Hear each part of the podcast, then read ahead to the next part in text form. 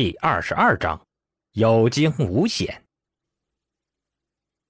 陈斌呢，就借着这枪声落了地，偷偷挪了挪位置，看清楚外面的情况。驶来的车子被他们逼停了，车上有三个人，一个女记者，两个扛摄像机的男人，三个人都苦着脸，一副偷鸡不成蚀把米的样子。陈斌顿时想起来，临来之前自己打了个电话。联系了那个叫做什么今日什么县的，没想到他们这么快就赶来了，还不巧的是啊，跟歹徒撞了个满怀。娘的，居然是记者！那群土老帽净耍小聪明。蔡挺骂骂咧咧，用枪指着那女记者威胁道：“你把车上的行车记录仪什么的都摘下来，别搞小动作。”我会把你们都带上的。警察要是追上来，我就先宰了你们，来个杀鸡儆猴。女记者老老实实的去了。那个男摄像师见此倒有些不忿，梗着脖子劝道：“别激动，杀人是犯法的。”嘿嘿，又是这句。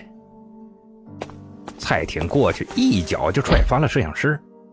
把刚刚受到的惊吓全都发泄在这个可怜的记者身上。去你娘的法！老子犯的法够老子枪毙几十回了。多你一个不多，少你一个不少。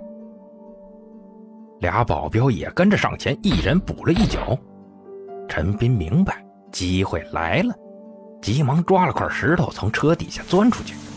人质都在车上呢，也没什么要怂的。陈斌上前，对着背对自己的俩保镖就冲了过去，好死不死，这时候另一个摄像师见到了陈斌，惊慌的叫了一声。几个歹徒顿觉不妙，连忙拔枪回头。陈斌冲了过去，只来得及把拳头砸到一人的脑门上，把他脑门硬是砸得凹下去一块另一个人就开了枪。如此近的距离，哪怕是瞎子也没有打不准的道理。陈斌顿时觉得腹部一阵绞痛，仔细一看，开枪的保镖拿的是巨管猎枪，这玩意儿火药驱动的，近距离威力不如手枪。陈斌虽然中弹了，但有内力的护持下，却不怎么影响发挥。他连忙快步上前，挥手向拿着手枪的蔡挺丢出石子，另一只手抓住猎枪，出脚踹断了拿猎枪那人的小腿，又补了个头锤。保镖满头是血的倒下了，陈斌拿着枪转移了目标，发现蔡挺手里的枪早已经被石头打飞了。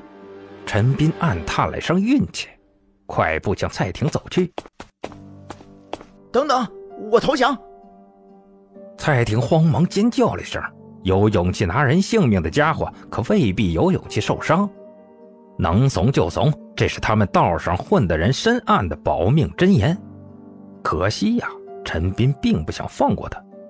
不会武的时候，陈斌身上尚且不缺血性与冲动，更何况咱现在会武了。陈斌呲着牙走上前，一脚踹翻了蔡挺，踩在他的右手上，不顾蔡挺的求饶，顺势往下碾去。顿时，只听他嘎嘣嘣几声，蔡挺的手碎成了好几截。一番动作干脆利索。三个记者都看呆了，直到陈斌回头查看车上学生和阿娟的时候，女记者才回过神来。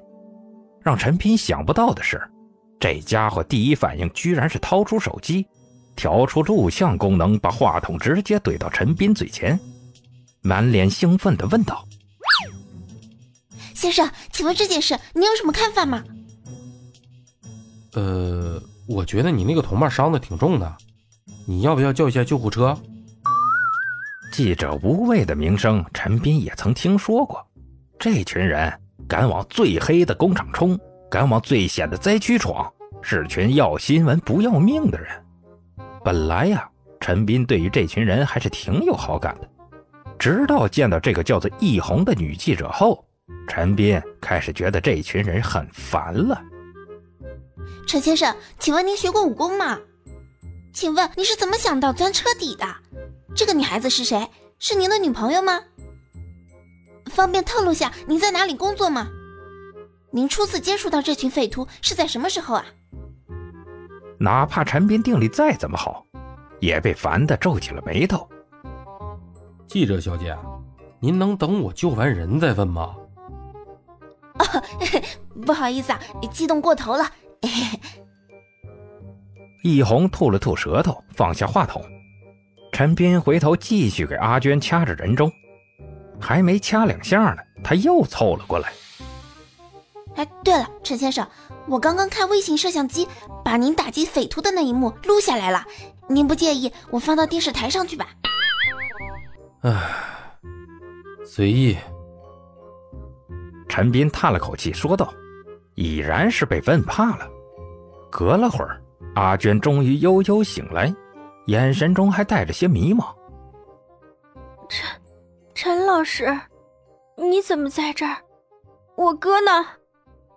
你被人诓了，哼，傻妮子，你哥估计一会儿就来了。陈斌下意识捏了捏阿娟的鼻头，跟对付自己学生似的。阿娟也没有意识到有什么不对。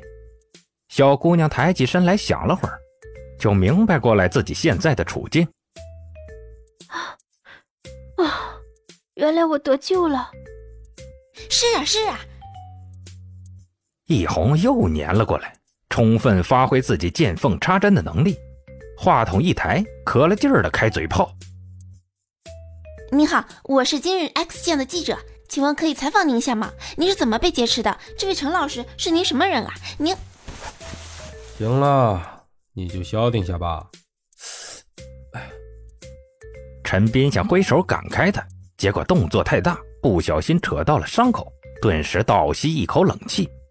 阿娟这才注意到，陈斌的腹部在流血，小丫头一声惊叫，在易红诧异的目光中，两眼一翻，又晕了过去。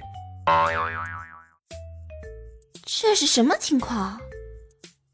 易红不解地举着手机，看刚才的气氛不错呀，他还想拍点煽情的画面呢。虽然不能作为正经的报道用，可值得收藏啊。但这发展显然跟他想象中的完全不是一回事儿。陈斌翻着白眼把易红推给他：“唉，这丫头从小就晕血，这见着血就跟见着麻药似的。你帮我看着她吧，我把剩下两个孩子弄醒。”易红呆傻的点点头，看着陈斌忙活着给俩孩子折腾，丝毫没有抬头看镜头的意思。不由得有些无语。这家伙是木头做的吗？虽然孩子们很重要，不错，可他明明解释过，他们只是被打了麻药，放着不管也没事吧？难不成我的采访水平这么差？易红眼神中闪过几丝不甘的光芒，扶着阿娟坐到车上，躲在后座闷闷不乐。